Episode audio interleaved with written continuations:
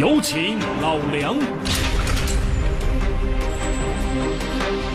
盗墓笔记》《寻龙诀》《九层妖塔》，有关盗墓的冒险电影成为中国大片的新力量。为什么作者不约而同把无辜的墓穴主人设置成大反派？这类影片中，主角为何最终只能错失宝藏，空手而归？是怎样的人类本能，让我们对这类影片无法拒绝？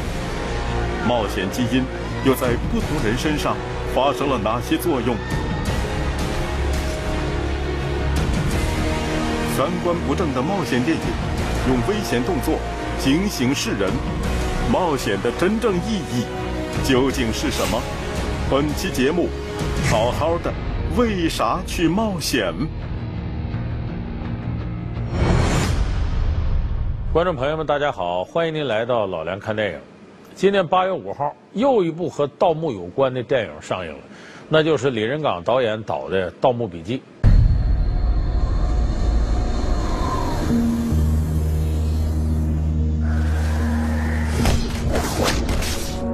我这种人，如果在这个世界上消失了，不会有人发现。但我知道有一个人一定会记得我，就给他取名叫吴邪。姑娘，既然走了这条路，就得一直走下去。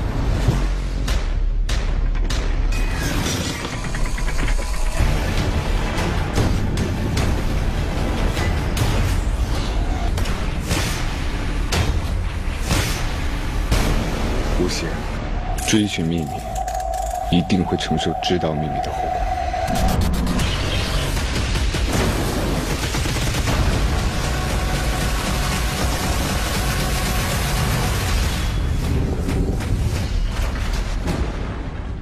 我们很多朋友也知道啊，这个在网络小说里边啊，天下霸唱的《鬼吹灯》和南派三叔的《盗墓笔记》啊，现在成了非常热门的这个电影改编的一个大 IP。那么以前呢，我们说过的《寻龙诀》呃，包括《九层妖塔》，就是根据《鬼吹灯》改编的。在我们以前的老梁看电影节目里呢，曾经结合这两部电影啊，给大家说了一些盗墓的事儿，比方说为什么进里边啊，进墓地里头要点灯。啊，为什么这灯一熄呢，就不能在里边待？魔镜校尉规矩森严，凡开大墓，必须在地宫墓室的东南角点上一支蜡烛，方可开棺摸金。若蜡烛熄灭，必须将到手的财物原物放回，退出墓穴，否则将有灾祸发生。记名的面部魔镜，撤手。包括九层妖塔里边呢，那个出现个金毛猴，那金毛猴是什么东西？其实是僵尸变过来的。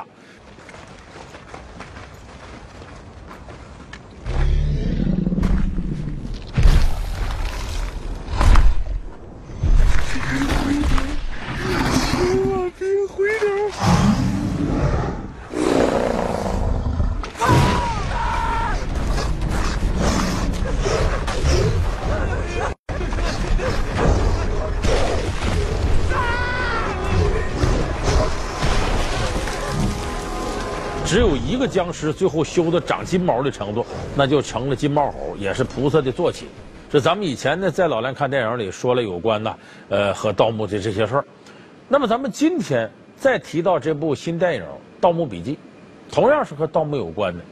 那咱们说点什么呢？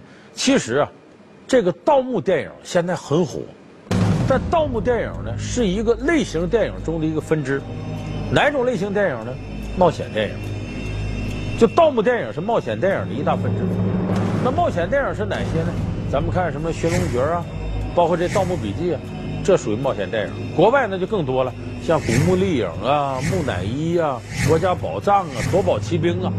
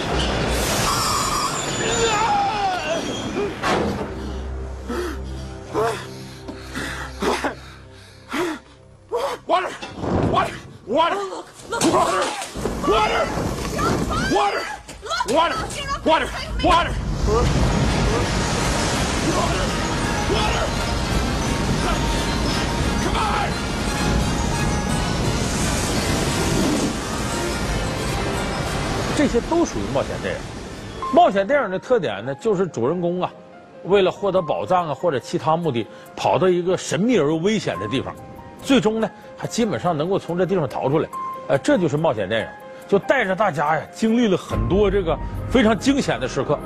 可是我们看这些冒险电影呢，无论是国内还是国外，你发现这冒险电影里最主要一个分支就盗墓电影，就是我们刚才说的神秘又危险的地方啊，绝大多数时候是墓地。那为什么墓穴成为冒险电影最主要的战场呢？为什么我们看到这些和盗墓有关的电影，其实应该心里挺厌烦或者恐惧啊，或者说这行为不正当？可是为什么我们看着还津津有味，感到很刺激呢？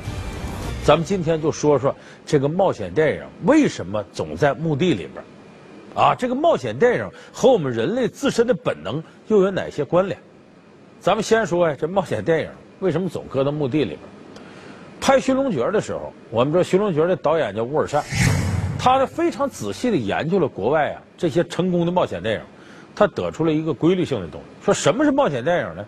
就是几个人，或者为了获得宝藏，或者为了种种就是有其他目的，可能几个人目的都不一样，来到一个神秘而又危险的地方，最后领略了别人没有领略过的一些鬼奇的风光。也遭遇了一般人感受不到的种种惊险刺激，最终呢，凭着主角的勇敢和坚韧呢，跑出来了，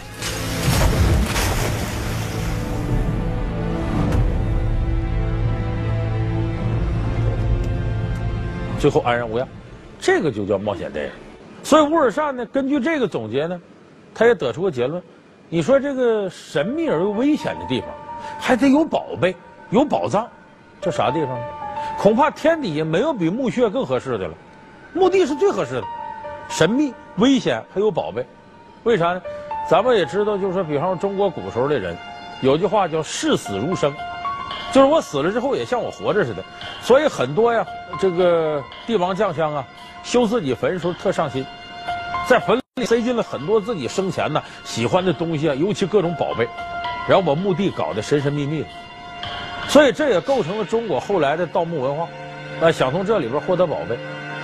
所以这个地方呢是既神秘呢又危险，往往有机关有什么的，但是它里头有宝贝。你看前不久挖掘出来汉代那个海昏侯刘贺的墓，这刘贺曾经短暂当过皇帝，当了二十来天，历史上称为汉废帝，直接给废了吗？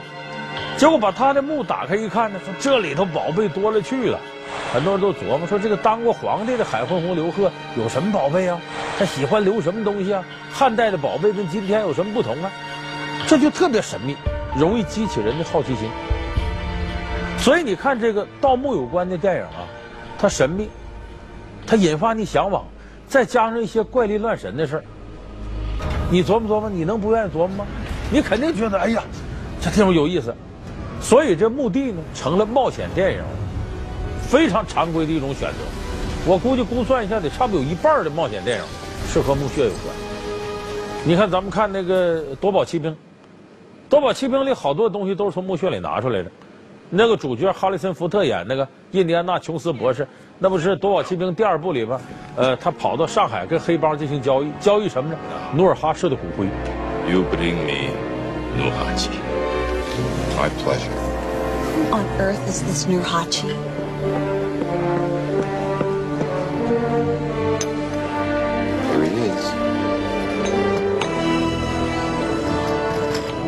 This Nurhachi's a real small guy. Inside are the remains of Nuhachi, first emperor of Manchu Dynasty. 你琢磨骨灰还努尔哈赤的，你这有不有意思吧？再有我们看的木乃伊系列，那不就是一群美国人吗？这个非常贪婪，想到金字塔挖宝贝，结果呢，把木乃伊的封印给解开了，木乃伊就活了。I've dreamt about this since I was a little girl. You dream about dead guys? Look, the sacred spells have been chiseled off. Now, This man must have been condemned not only in this life but in the next. break. Yeah, I'm all overseas. See who's inside, shall we?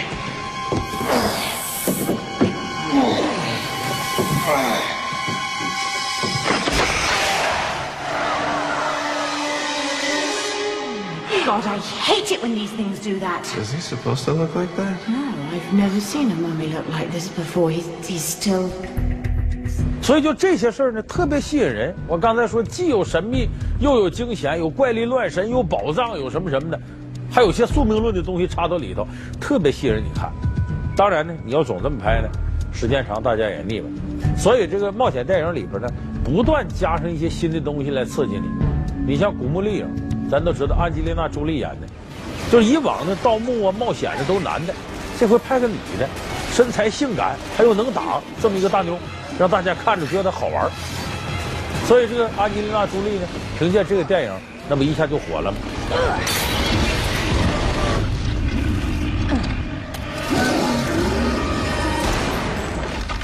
所以他就是这这类的盗墓电影里，他也不断要加上一些新鲜的东西。那你再看，两千零五年成龙那个神话，其实也是个盗墓电影。那么在墓地里呢，不仅发现宝贝了，还发现韩国大美女金喜善了。解开我最神秘的等待，星星坠落，风在吹动，终于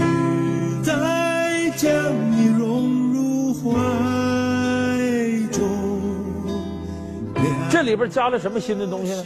成龙在这里硬塞了一段，就说我就演这电影就为了这段话。这个计划行动是我们基金会出钱的，找到的东西应该归基金会所有，你不可以把这把剑交给博物馆的。那把剑是国家一级文物，是属于全人类的，现在透过博物馆还给人家，很应该呀、也就是说，如果以后我们找到陨石，你一样会送回去。会的。只要是人家的文物，我们一定要还给人家。没有人可以从别人的国家抢走人家的文物，摆在自己国家的博物馆，说是帮人家保管，其实想据为己有，这是可耻的行为。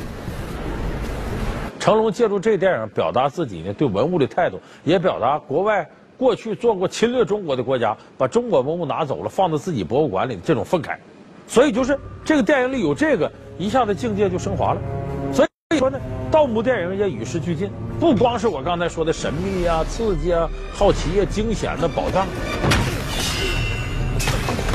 它里头也会加上一些与时俱进的概念。那为什么现在你看中国这个拍盗墓电影，基本都是天下霸唱和南派三叔的原著呢？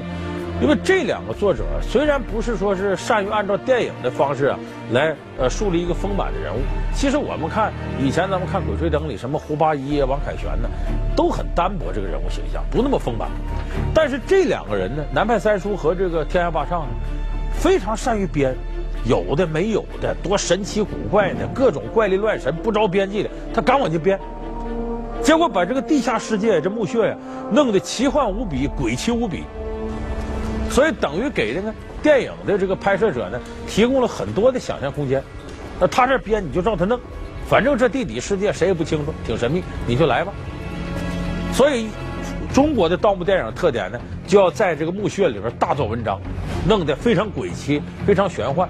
你像乌尔善，他这个这个寻龙诀，其实故事情节真的一般，但是呢，特效各方面做得很好，让你看着很炫目。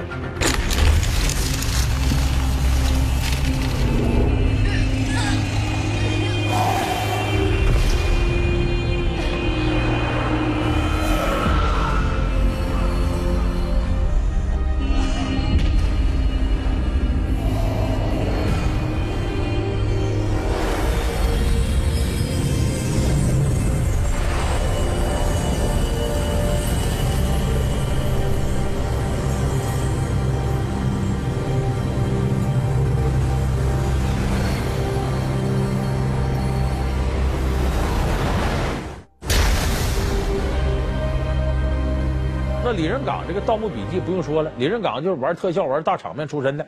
你看过去他拍那什么《天降雄狮》之类的，咱们也看到了，玩大场面没问题。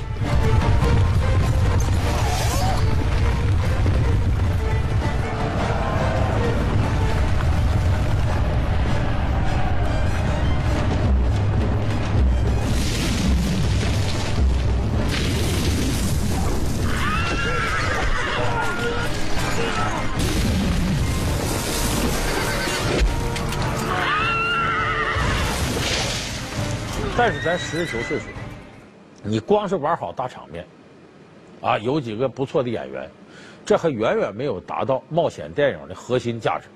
冒险电影的核心价值，它真的不是奇幻的场景，这些特效，因为就看特效，咱们看一些怪兽片咱看一些魔幻片看一些科幻片那特效做的比这好，场面比这个大。那么说，这种冒险电影，它的核心是什么？核心是以一种冒险精神的，满足大家的一种欲望，满足大家的一种代入感，来满足大家冒险本能的这种需求。你看，今年年初有一个好莱坞的冒险电影，名字叫《云中行走》。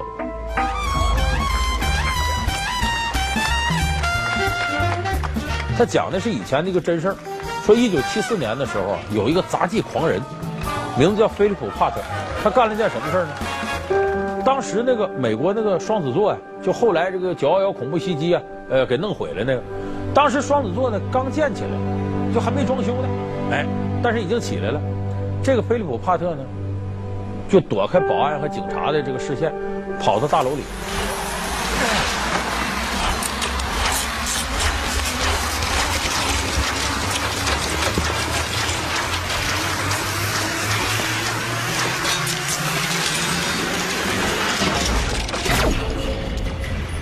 在两楼之间架个钢丝，然后。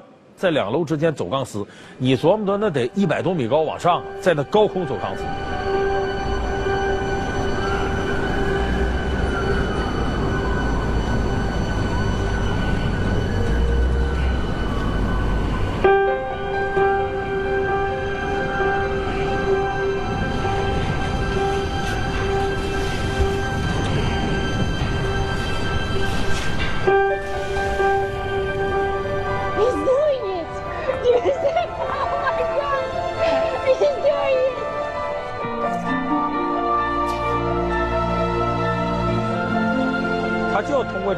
冒险，觉得刺激。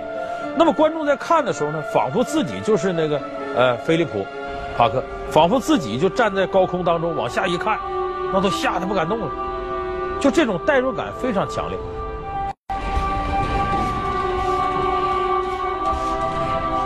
By now, I'm becoming aware of the people on the ground below watching me, my audience. And even though this is something a wire walker should never do. Look down.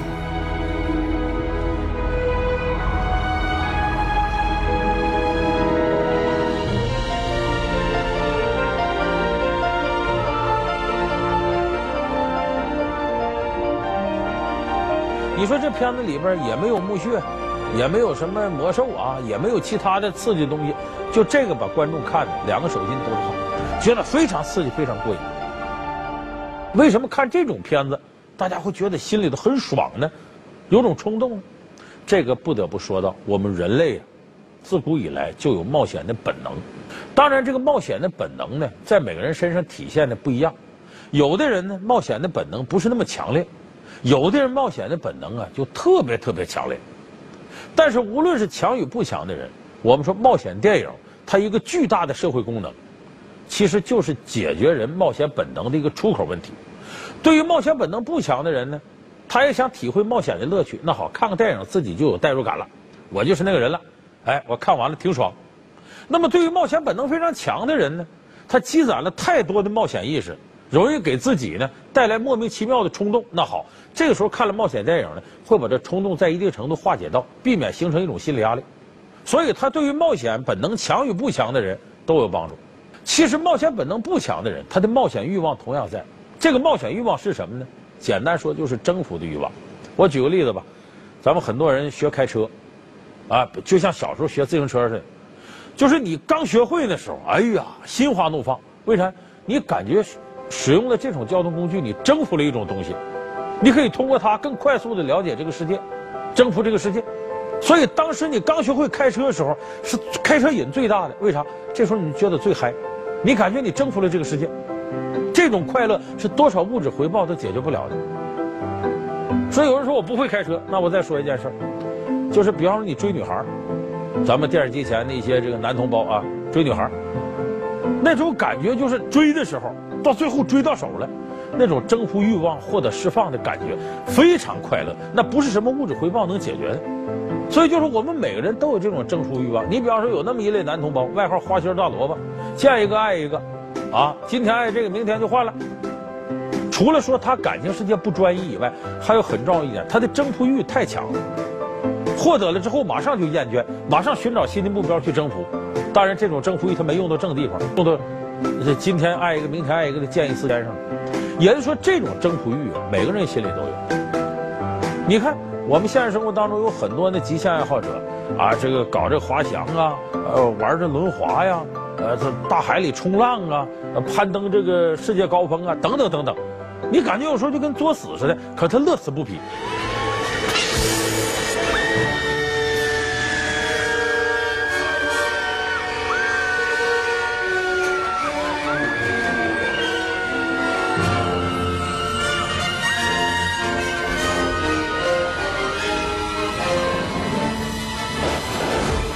开辟了好莱坞电影新思路的夺宝奇兵，到打开了中国电影新市场的九层妖塔。无论经历了多少年，冒险片都是永不过时的经典。这其中又有着怎样的人体奥秘？充满神怪元素、玄幻色彩，却依然能够成为大众类型片。无论是冒险爱好者，还是天生胆小者，都能够成为冒险片的忠实拥趸。冒险片。究竟是如何成为万能的心理疏导良方？无论是违反法律的盗墓行为，还是充满危机的死亡游戏，看似放荡不羁、不着调的冒险片们，又是如何通过这些让人抵触的元素，最终却传达了三观标准的正能量的？这个人类的基因里啊，就有这冒险基因，只不过。它这个冒险基因的强和弱，这冒险基因呢还有一个这个生物分子式，哎，你查一查这个网上你能查到，它的分子式呢是 DRD 四一杠七 R，就说如果你身体里头这种基因多，那你就是个冒险欲望特强的；这个基因少或者没有，那你就是非常一般的。有的人呢就这种冒险基因特别强的，说这么强的人，恐怕这冒险电影对他没用吧？也有用。你像我们身边有这样冒险欲望特别强的人，比方他今天也跳槽，明天也跳槽，就不安分，在这个单位干一阵不愿干了，到那个单位，或者我刚才说那种就不断追这个女孩又追那个女孩，见异思迁的，他都属于这种躁动不安类型，就冒险基因特别强的。那么这样的人呢，就会出现一个问题，就如果他总去冒险的话，就会给这个社会稳定和个人的这个身心带来很大的威胁。所以这个时候对这种人怎么办呢？冒险电影对他就有疏导作用。他看完了之后，通过这个，他感觉某些冒险的欲望就释放掉了，跟着主人公一起冒险了。所以回过头，他可能就会更安分一点。所以我说，冒险电影呢，无论是对于冒险欲望强的人和不强的人，它是都有积极作用。你咱们现实世界当中有一些冒险欲望不强的人吧，他其实也想没事我琢磨琢磨，可是问题是呢，他也没这条件。为啥？你出去冒险去了？那你说你这房贷还不还了？工作要不要了？孩子谁照顾？还上不上班了？一堆问题，真就是让他冒险去了，你到墓地里去，警察不抓你啊？按盗墓算呢。所以看看电影过过瘾也就行了。所以这一点来说呢，冒险电影呢，哎，对于我们说这两类人，冒险欲望强和不强的，他其实都有心理疏导的作用。有的人说你说这个我听得稀里糊涂，那咱们再举个比较鲜活的例子啊，咱们就拿这个《西游记》这个唐僧师徒四人说事儿。就是人类在冒险这问题上啊，就像这师徒四人有四种类型。第一种呢，是呢能耐不大也不愿冒险的。谁呢？沙僧。你看在师徒四人里，沙僧就属于能耐最差的，但是他也不愿冒险，什么事都稳稳当当的。遇到事想到先找大师兄，啊，大师兄来给解决。要不就是请教师傅，让师傅下决策。他轻易不做决策，什么冒险的事、担责任事他也不干。所以我们大多数人呢是沙僧这类型，能耐不大，也不想冒险的，我稳稳当当、老老实实过日子，九九八十一难我挨过去，西天取经，最后金身罗汉，我目的达到了，赎罪了。当年我卷帘大将，失手打碎琉璃盏，我现在功德圆满了。第二类人呢是有些本事，也不愿意冒险，猪八戒就是，他有三十六变，比这猴哥七十二变呢打了五折也行，而且呢能说会道的，经常上唐僧这吊告个刁状，而且这有辩才，哎，这样人就有点能耐，但也不愿冒险的。这种人呢，小日子过得不错，比一般人强，但是也没有大的作为。第三类人就唐僧这样人，特别危险，能耐不大还愿意冒险的。要搁我们东北话说，有点嘚瑟的这人。我们说唐僧在师徒四人里是最没本事的，可偏偏呢，他是西天取经的精神领导者。无论有多大危难，我都敢干。当然了，小说里头呢，唐僧是金蝉子转世，虽然没本事呢，其实他西天取经成功是诸多大佬背后就定完的了。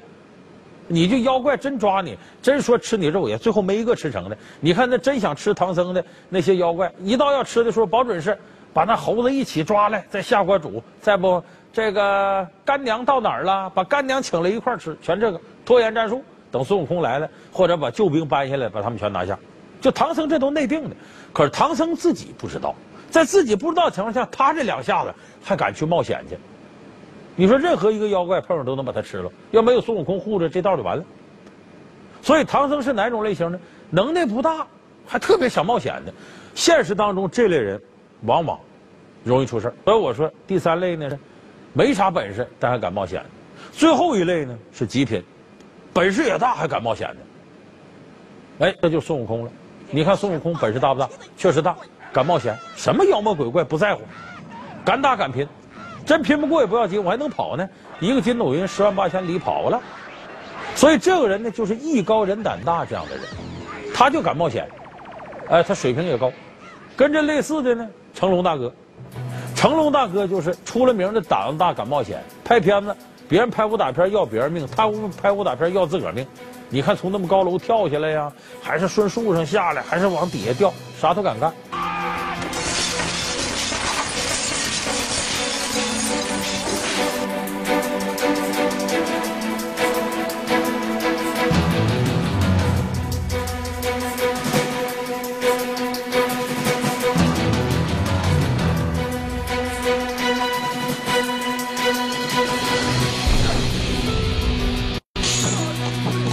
你看这个世上，你能找到比成龙胆子还大还不要命的，你也能找到比成龙本事还大的，但是你绝对找不到一个呢，本事还这么大还敢不要命的。成龙就把这个给占了，所以成龙是个奇迹。很多电影人都说不会有第二个成龙，你就找着那么大本事的，也不敢像他那么玩命。你找到敢像他那么玩命的，也没他那么大本事，早就玩死了。等于胆大不要命，本事还大，所以他最后能玩成，这人就人中极品。所以我刚才说呢，就是我们冒险大致就分这么四种情况。但你最后你看冒险电影，不管是落到什么上，最终的结论基本都是劝你别冒险。就是这种冒险最后啊是没什么太大好处的。你看咱们比较典型，就像以前我们分析赌片所有跟赌博有关的片香港拍那些赌片最后结论都是呢九赌无赢家，要远离赌场，最后金盆洗手，退出江湖，归守田园。也就是说。我们说冒险电影跟赌博电影一样，最终它要归到正能量上。你看这方面例子比比皆是。咱们看那个《寻龙诀》里边，那个陈坤演这主角，他本来就不为了钱，到墓地里头呢，他最后呢不仅放弃宝藏，甚至呢还放弃自己不现实的爱情。胡八一，你要彼岸花吗？打碎彼岸花，就再也见不到我了。你真的要这样做吗？你是幻想，不是真的。你只是我的气，我的恐惧。你想要把我拉回过去？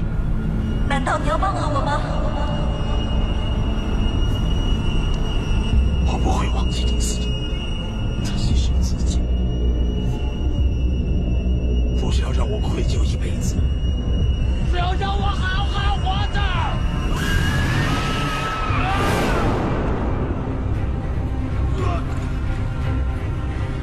转而呢，在现实当中好好和这舒淇走到一块儿。真一下！就他最终是放弃了幻觉，回归生活的本真。你再看《国家宝藏》这电影，尼古拉斯凯奇演的角色，找到了独立战争时期的那些宝藏，最后把它献给国家。